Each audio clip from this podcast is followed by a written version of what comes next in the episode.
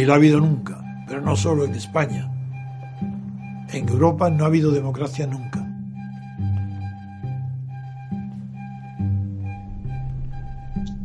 Hola, buen día para todos. Eh, soy Bernardo Garrido y estamos una vez más en una misión de Libertad Constituyente Televisión, emitiendo en vídeo y audio por YouTube, voz, Spreaker y otras plataformas. Saludos a Antonio Carreño y Julen Vilella en la producción y me es eh, muy grato eh, volver a hablar y, presentaros una vez a, todos ustedes a Pen Munuera de Totana, Murcia que quiere compartir con todos nosotros el segundo programa de su trilogía, Orígenes de la Deriva Separatista, que en este caso se titula Independentismo y Corrupción, Desarrollo del Estado. ¿Qué tal estás, Pepe? Un gran placer volver a estar contigo. Hola, Bernie. Hola a todos. Es de nuevo un honor para mí volver a participar en una nueva emisión de Radio Libertad Constituyente y Libertad Constituyente Televisión. Eh, antes de nada, quisiera hacer una puntualización en cuanto a una referencia que hice en nuestro anterior programa de esta trilogía, cuando hablé de la manida frase de las dos Españas, en referencia a la guerra civil y las consecuencias. He de decir que eh, las dos Españas no existen. Es una creación eh, que está eh, fuera de todo, de todo lugar, que no tiene ningún sentido. Es imposible totalmente ubicar esas dos Españas de las que se habla y eh, mm, como ejemplo diré que si lo que se pretendía en su momento era quizás dividir a España entre proletariado y, empresarios, o sea, hacer una división totalmente, totalmente ficticia. Sería como dividir España entre hombres y mujeres. Es imposible. España es una y eh, con diferentes credos, con diferentes formas de pensar, con diferentes sexos, con diferentes ideologías. ¿eh? Pero si, por ejemplo, mi padre piensa una cosa y yo pienso otra, eso no quiere decir que mi padre pertenezca a una España y yo pertenezca a otra. O si yo tengo un sexo y una mujer tiene el sexo femenino, pues somos los dos de la misma España, ¿no? A pesar de que la ideología de género actualmente es una de las cosas que pretende. Entonces me puntualiza a mí mismo y hago esa pequeña corrección, corrección por si alguien no lo entendió bien y no existen ni han existido nunca dos Españas. Dicho esto, eh, continuamos hoy con la emisión de la, de la trilogía Orígenes de la deriva separatista en España. Y lo hacemos desarrollando su segundo capítulo, titulado Independentismo y corrupción, los ejes del sistema autonómico. En nuestra anterior emisión desarrollamos el primer capítulo de esta trilogía titulado Imperialismo y Nacionalismo, los ejes de la transición española, donde estuvimos describiendo cómo estos dos vectores orientaron el proceso conocido como transición española, para legitimar a toda costa y a cualquier precio un régimen surgido desde la dictadura franquista y patroneado desde el exterior por los intereses del imperialismo norteamericano y también desvirtuado desde el interior por un ilegítimo original, eh, que, una ilegitimidad original debida al incumplimiento flagrante de eh, la ley de sucesión monárquica, que hacía imprescindible acallar cualquier atisbo de oposición. Eh, por tanto, era una necesidad satisfacer los intereses del nacionalismo vasco soportado por las pistolas de la organización terrorista ETA y también las ilegítimas demandas del separatismo catalán, que también puso sus condiciones, siendo éstas aceptadas por el rey, lo que supuso el reconocimiento de facto de la Generalidad de Cataluña, cuando todavía estaban vigentes las leyes franquistas. Esto es importante recordarlo, que la, generalidad, catalana fue eh, legitimada antes de la promulgación de la Constitución del 78 lo cual fue una clara arbitrariedad y supuso el inicio precipitado de una eh, carrera a ninguna parte, eh, que es lo que se dio en llamar el Estado autonómico. Queda claro desde el primer momento que el nuevo régimen hay que legitimarlo a toda costa, a cualquier precio. Eso fue lo que trascendió eh, en aquellos momentos a los que lo vivimos y que tanto el nacionalismo vasco como el independentismo catalán aprovechan este momento de debilidad del nuevo régimen para situarse en una posición de privilegio frente al resto de la nación. Todo ello con el consentimiento de Suárez, que en aquel momento era el valido del rey, y por supuesto con el aval de Estados Unidos, cuyo único objetivo, que ya se detalló en nuestro primer programa, no era otro que mantener sus bases militares e impedir la entrada del comunismo en la toma de decisiones que se avecinaba en España. Sobre esta conjunción de intereses es sobre la que se asienta la transición española.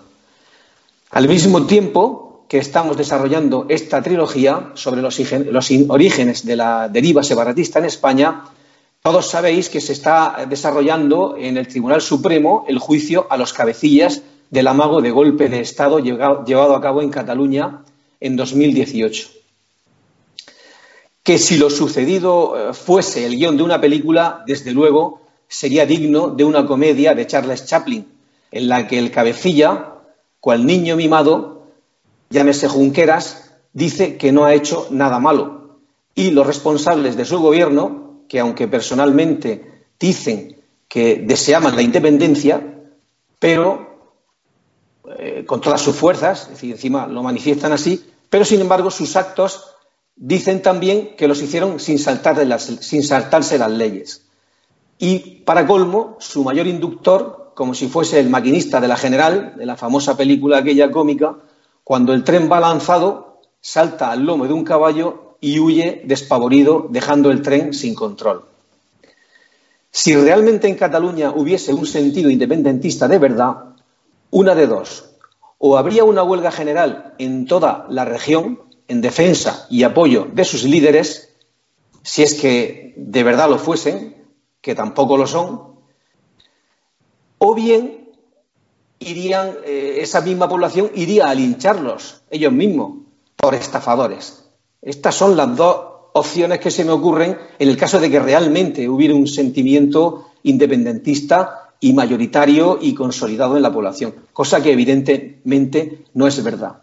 Como esto no se está produciendo, eh, de hecho, la reacción más contundente ha sido eh, que la institución más internacionalmente reconocida entre las que abanderan el secesionismo catalán, el Barça, ha, decidido retirar las tres medallas de oro y brillantes que en su día impuso al dictador Franco, cosa que no hizo en vida, para lo que ha dejado pasar prudentemente más de 40 años desde su muerte. Eh, evidentemente, esto es una reacción muy, muy potente eh, que demuestra que las cosas pues, no están yendo por el camino que les gusta. Supongo que también los del Barça andarán buscando los celuloides del nodo para quemarlo, para que las generaciones venideras no se enteren de que el Barça le dio medallas al general Franco. Puesto que ninguna de estas cosas está sucediendo, hay que preguntarse cuál es el factor desencadenante de este llamado proceso. Y la respuesta no puede ser otra que la corrupción. Una sociedad corrompida hasta el tuétano, después de que una familia del más puro corte mafioso, desde la madre hasta el Espíritu Santo, encarnado en la forma de Jordi Puyol, el honorable, la haya estado liderando impunemente durante tantos años, la familia Puyol. La familia Puyol ha marcado el, devenir de, Cataluña. Vamos a entrar ahora en los factores que han sido decisivos para el, desencadenamiento de este golpe de Estado. Primero, a diferencia de los años en que se produjo la transición española, propiamente dicha, o sea, entre 1975 y hasta 1982, en los que el estamento militar infundía respeto y temor, sucedió que a partir del 23 de febrero el ejército pierde peso en la política española, sobre todo durante los gobiernos socialistas, desde 1982 hasta 1994, pasando a ser un estamento más funcionarial y derivando finalmente a una ONG armada a partir del gobierno de Zapatero, con lo cual se le pierde el respeto como fuerza garante de la unidad nacional y de su integridad territorial. Es conocida la creación de la UME como unidad de intervención rápida para el caso de emergencias, pero no se crea ninguna agrupación operativa en el seno de esta unidad militar especializada que actuara en caso de situaciones que no sean catastróficas o catástrofes producidas por mm, situaciones naturales. Por tanto, no está previsto en el ámbito de actuación de la UME una intervención ante cualquier emergencia terrorista o un intento de secesión tumultuaria como el que se produjo durante el intento de golpe de Estado en 2018 en Cataluña, capitaneado por un grupo de usurpadores del poder estatal actuando de manera, de manera traidora al propio Estado, al que representaban. Por tanto, se corrompen las funciones del estamento militar. Esta es la primera vicisitud que observo en la corrupción de las funciones del estamento militar. En segundo lugar, es imprescindible y necesaria la connivencia del propio Estado y de sus más altas instituciones en este latrocinio, ya que en un Estado que disponga de servicios secretos, como España, es imposible que permanezcan impunes tantas actividades ilícitas y durante tanto tiempo, incluso después de haber sido denunciadas en el Parlamento de Cataluña por Pascal Maragall. Por tanto, se corrompen las funciones de los servicios secretos. Ya tenemos el segundo de corrupción, la corrupción de los propios servicios secretos de una nación. Tercero, la persistente manipulación de los medios de comunicación todo ello en connivencia con la clase política estatal, desinformando a la población, manipulando el significado de palabras como consenso, democracia moderna, democracia europea, derecho a decidir, acuerdo, pacto, etcétera. Es el desconocimiento es campo abonado para que la población no tenga otra salida que la indignación, dando origen este fenómeno a los famosos indignados, que no son otra cosa que el síntoma de una enfermedad llamada incultura política, ya que aquellos que se indignan lo hacen sencillamente porque desconocen las causas de la situación política que vivimos y, por tanto, desconocen el origen de lo que les ha conducido a su indignación. Por tanto, podemos decir que también se corrompe la función de los medios de comunicación. Y por último, en cuarto lugar, tenemos una cuarta corrupción, que consiste en la inacción del Poder Ejecutivo para frenar un, golpe llevado a cabo por instituciones del propio Estado, al ser la generalidad una parte de él. Esta inacción es consecuencia de la inexistencia de separación de poderes en origen y la consecuencia de que el presidente del eh, Ejecutivo elegido por los legisladores, aunque realmente son los, presidenciales los que eligen a los que les eligen a ellos. Esto es una cosa mm, muy, muy curiosa, pero es muy particular de la partidocracia española. La consecuencia inevitable, pues que al no ser elegido el presidente del Ejecutivo directamente por el pueblo, carece de la hegemonía necesaria para llevar a cabo cualquier intervención solvente ante una circunstancia de gravedad y siempre ha de apoyarse en los pactos y en el consenso, incumpliendo con ello la, labor ejecutiva que le correspondería. Es este el cuarto factor, la corrupción de las instituciones democráticas, poder, legislativo y poder ejecutivo, así como de sus funciones. Llegaríamos entonces, dichos estos cuatro factores de corrupción, a describir cuál es el origen de esta cadena de sucesos. Esta cadena de sucesos eh, viene porque eh, una configuración de España como Estado autonómico, en donde no se establecen los límites alcanzables por cada autonomía, es un disparate. Y así fue como se concibió. ¿Qué ocurre entonces? Pues que esto pasa a ser eh, una acaparación de competencias. O sea, el objetivo fundamental de las autonomías, puesto que ello conlleva la inmediata asignación de fondos eh, necesarios para desarrollar cualquier competencia, el objetivo inmediato es acaparar, acaparar competencias, eh, y con ello acaparar fondos de los impuestos y acaparar la posibilidad de colocar personal, de colocar funcionarios eh, de su órbita o al menos convocar oposiciones para que la gente pueda, digamos, coger alguna zanahoria de las que se van cayendo por el camino. Como además las comunidades pueden legislar de forma independiente, se inicia una carrera legislativa orientada al nepotismo y a la endogamia, para contentar a los ciudadanos de cada comunidad. Es en este punto cuando todas las comunidades van siguiendo el paso marcado por el País Vasco. Sucede entonces que lo que en un primer momento se vendió a la población española como un proceso de descentralización se va acelerando y se convierte en un proceso de centrifugación, impulsado por un motor llamado País Vasco, al que, en aras de que ETA deje de matar y cometer actos terroristas, se le van haciendo paulatinas concesiones que posteriormente son demandadas por el resto de comunidades. Todos recordaréis la famosa frase en política de café para todos. Pero claro, hay, hay una. Sí, café para todos, eso era una frase que la, vamos, se la inventó, se la sacó el ministro Clavero pero claro, es que esa frase tiene su retranca también, ¿no? Bueno, como simple curiosidad, ¿eh? Porque quiero decir, eh, esa frase eh, fue la contraseña del alzamiento. Eh, del, alzamiento del 17 de julio, en este caso, ¿no? En Canarias, ¿no? Y era el Camaradas Arriba Falange Española, Café, acrónimo, el acrónimo era de Café, Camarada Arriba Falange Española para todos. Y esa frase pues, se rescató por el ministro Clavero y se le dio este nuevo sentido, que es el que tú efectivamente pues, estás, estás comentando.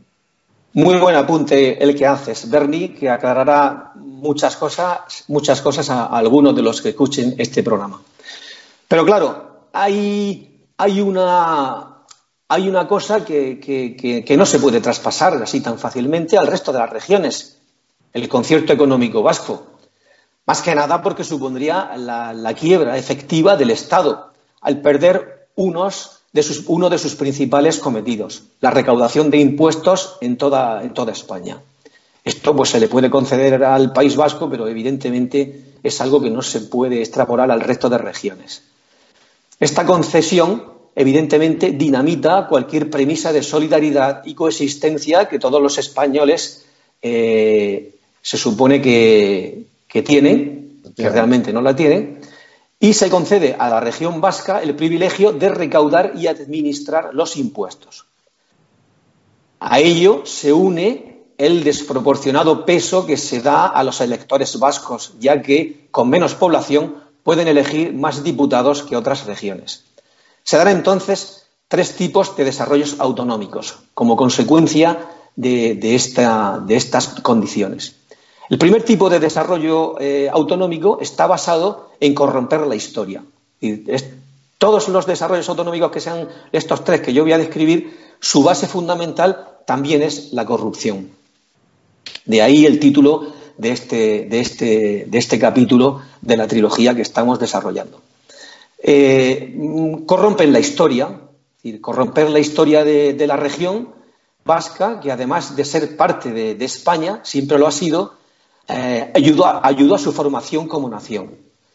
Eh, su desarrollo autonómico, inspirado eh, en el independentismo, en el caso del País Vasco, cuyo objeto es que los ciudadanos vascos vayan percibiendo precisamente que el autogobierno es bueno para ellos en todos los aspectos. Para ello hay que cambiar la cara y se hace una operación de cirugía estética. Bueno, de cirugía estética no, en este caso de sociología, claro Empezando porque eh, se consensúa una lengua, una lengua única para todos. ¿eh? Una lengua que no existía, ¿eh? pues se consensúa para todos los territorios vascos. esta lengua existía, pero no existía como tal, ya que cada territorio, cada valle tenía sus peculiaridades lingüísticas y llega un momento en que con la autonomía vasca se construye la gramática, la gramática de lo que se da en llamar euskera en lugar de vascuence, que es el lenguaje milenario de los vascos. Se cambia también el nombre del territorio, universalmente conocido como las Vasconcadas, por Euskadi. Y más aún, Euskal Herria, al apropiarse de territorios que están al otro lado de una frontera natural llamada los Pirineos, y también de otros, otros territorios que históricamente eh, han pertenecido a los navarros. Paralelamente, en esta situación se generan las herramientas de, adoctrinamiento, la televisión vasca, la Igastola, con el y todo ello trae como consecuencia la necesidad de desarrollar una historia vasca paralela, distinta de la española, volviendo a corromper la realidad, puesto que eh, lo vasco inunda toda España. Eh, desde la época de la Reconquista y el descubrimiento de América, eh, bueno, lo que se pretende realmente es, en definitiva, crear una historia separada de lo que en realidad nunca había estado separado, sino todo lo contrario, íntimamente ligado. Todo el mundo conoce la infinidad de apellidos de origen vasco esparcidos por toda España y por América. También se genera una economía vasca, pero claro, sufragada en parte por el resto de españoles, puesto que el impuesto del IVA, que recauda el, gobierno vasco a las empresas radicadas en las provincias vascongadas, independientemente de que ejercen su actividad fuera del País Vasco, es decir, las que trabajan allí, evidentemente, las recogen allí, pero hay muchas empresas que están radicadas fuera por ejemplo, pues Eroski, la, cooperativa Mondragón vende mucho, mucho, muchos productos fuera, eh, Petronor, eh, Euskaltel. Es lo que se pretende es mm, que mm, todo lo que sea posible asumirlo, asimilarlo a un ingreso que pague impuesto en el País Vasco, por ejemplo, Iberdrola, Iberdrola tiene eh, factura desde el País Vasco, y los que vivimos en Totana o en donde vivamos y paguemos la factura de Iberdrola, estamos contribuyendo a un IVA que no va a la misma caja que el recaudado en el resto de España. Por tanto, los ciudadanos vascos perciben un elevado bienestar sin ser conscientes de que es sufragado en parte por el resto de españoles. No consecuencia directa del nacionalismo, sino de, la, digamos, de lo que se le otorgó en su momento por esas concesiones. Y, como ya he dicho, todos los impuestos de, IVA que pagan las empresas con domicilio fiscal en el País Vasco ya no sale de allí, mientras que el que se pagan todas las domiciliadas en el resto de España van a una caja única estatal que posteriormente se redistribuye. Es el precio que el Estado partidocrático estaba dispuesto a pagar y pagó vendiendo la tan cacareada igualdad de los españoles por contener el terrorismo etarra. Y todo esto y muchas cosas eh, eran un poco, eh, lo que se pretendía en el fondo era contener el terrorismo y, avalar lo que se estaba realizando. Y eh, el PNV, como el heredero, heredero y sobre todo legitimado por Francia, por, por, los motivos que ya en el primer programa desarrollamos, durante, bueno, esta legitimación pues le duró 40 años. Pero en definitiva el PNV lo que se encargó fue de, cobrarse ese, ese, esa dádiva que el Estado de partidos le, regaló. Ya lo dijo Arzayus, unos menean el árbol, refiriéndose a ETA, y otros recogen las nueces, refiriéndose a los nacionalistas del PNV. A ellos se une la representación política de las provincias vascas, que está sobredimensionada en el Parlamento de la Nación, al tener el voto de sus electores un, un peso desproporcionado en comparación con el resto de regiones españolas lo cual se ve aumentado por una ley electoral hecha a su medida para favorecerles, ya que ellos participaron en el desarrollo de esas leyes en los momentos de la transición. Y de esta forma conformarles para que, evidentemente, dieran su conformidad y aceptación para el nuevo régimen monárquico que se pretendía instaurar. En definitiva, corrupción. Es decir, aceptan un privilegio ¿eh? los nacionalistas vascos aceptan ser una parte de la, nación privilegiada en detrimento de otra. Y con ello, la parte corrompida, o sea, los nacionalistas vascos, aceptan el trato de tragar con un régimen ilegítimo, pero que les beneficia. Y bueno, hay otro segundo modelo de desarrollo autonómico, también basado en la corrupción, pero en este caso eh, además de corromper la historia, corrompen la economía. Porque en el País Vasco, al tener la cesión de, los, de la recaudación de impuestos y la redistribución de los impuestos en su entorno, en su territorio, pues realmente el expolio lo podían hacer al resto de España, pero de una forma legal, una forma mm, sencilla. Pero en Cataluña no. Cataluña, al, tener que recibir la, correspondiente asignación de impuestos procedentes del Estado central, entonces ahí lo que se monta es un teatro para absorber todo lo posible. ¿eh? Y, eh, posteriormente se acuñará la frase famosa aquella de España nos roba. ¿eh? Es decir, mm, un disparate sobre otro.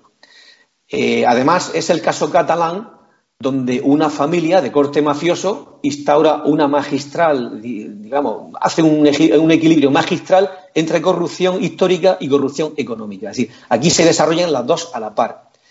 A diferencia del País Vasco, por lo que he dicho antes, por no tener la capacidad de recaudar los impuestos, sino solamente la capacidad de gastarlos. ¿eh? Se, genera entonces un conjunto de estructuras para justificar el expolio del Estado central a base, ¿eh? mediante un sistema bien estructurado, en donde intervienen instituciones públicas y empresas privadas. Y por último, un tercer modelo de desarrollo autonómico ¿eh? Que también está basado en la corrupción porque eh, cuando otras eh, comunidades autónomas se van percatando del chollo, pues paulatinamente pues, eh, el mal se va extendiendo como una mancha de aceite. Es decir, el tercer mm, método de, desarrollo autonómico consiste en que, pues, como la corrupción funciona y da de comer, pues a saco con ella. Y eh, bueno, pues eh, el ejemplo de, Andalucía, en el cual, pues bueno, ahí incluso se llega eh, a, de alguna forma, a hacer que toda la población, o una, perdón, toda no, pero una gran parte de la población, pues tenga una connivencia con la corrupción, pues bueno, a base de asociaciones, subvenciones, en fin, una serie de cosas que yo tampoco quiero entrar en detalle porque tampoco quiero herir sensibilidades y, bueno, creo que es muy importante. En definitiva, con esto concluyo mi, intervención.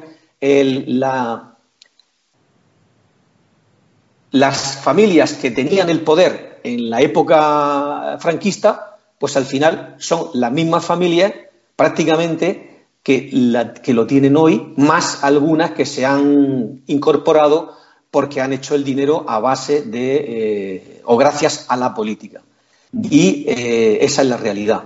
¿Cuál es la justificación para mantener esto? Pues muy sencilla. Es lo que llaman el estado del, bienestar. Es decir, a nosotros nos bombardean con el estado del bienestar, ello justifica eh, cualquier gasto, lo justifica todo, el endeudamiento, todo está justificado cuando realmente su objetivo es, eh, crear infraestructura, crear ese estado del bienestar, pero porque les sirve eh, para robar y para corromper. Y con esto, pues eh, espero que haya sido de vuestro agrado mi intervención de esta noche y, y concluyo la exposición de este segundo programa de la trilogía que estamos desarrollando. Muy bien, muchas gracias, Pepe.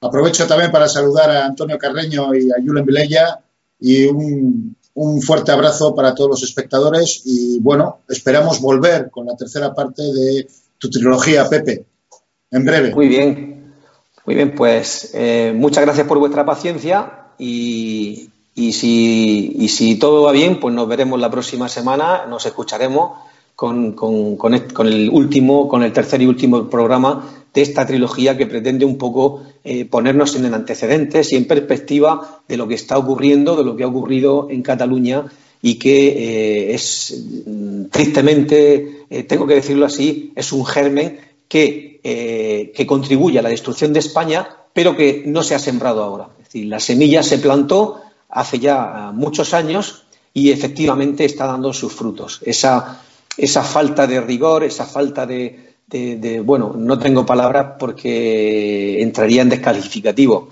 Y la verdad es que pasados 40 años, más que descalificar, lo que tenemos que hacer es buscar soluciones y eh, corregir el rumbo de, nuestra nación. Efectivamente, Pepe. Toda la razón tienes. Un fuerte abrazo. Y Un abrazo hasta a todos. La próxima. Hola, soy Iñaki Muñoz. Me llamo Miguel Ángel Puente. Soy Alejandro. Mi nombre es Iker Echarri. Mi nombre es David. Soy Adolfo. Soy Alberto Muñoz. Soy Carlos. Me llamo Bernardo Garrido. Soy Francisco. Mi nombre es Alex. Me llamo Imanol. Soy Pedro Durán. Soy Javier Villoslada. Mi nombre es Pepe. En las próximas votaciones yo también voy a ir a mi colegio electoral a romper la papeleta. Yo romperé mi voto. Romperé mi voto. Romperé mi voto. Voy a romper mi voto. Romperé mi voto. Romperé el voto. Acudiré a mi colegio electoral a romper el voto.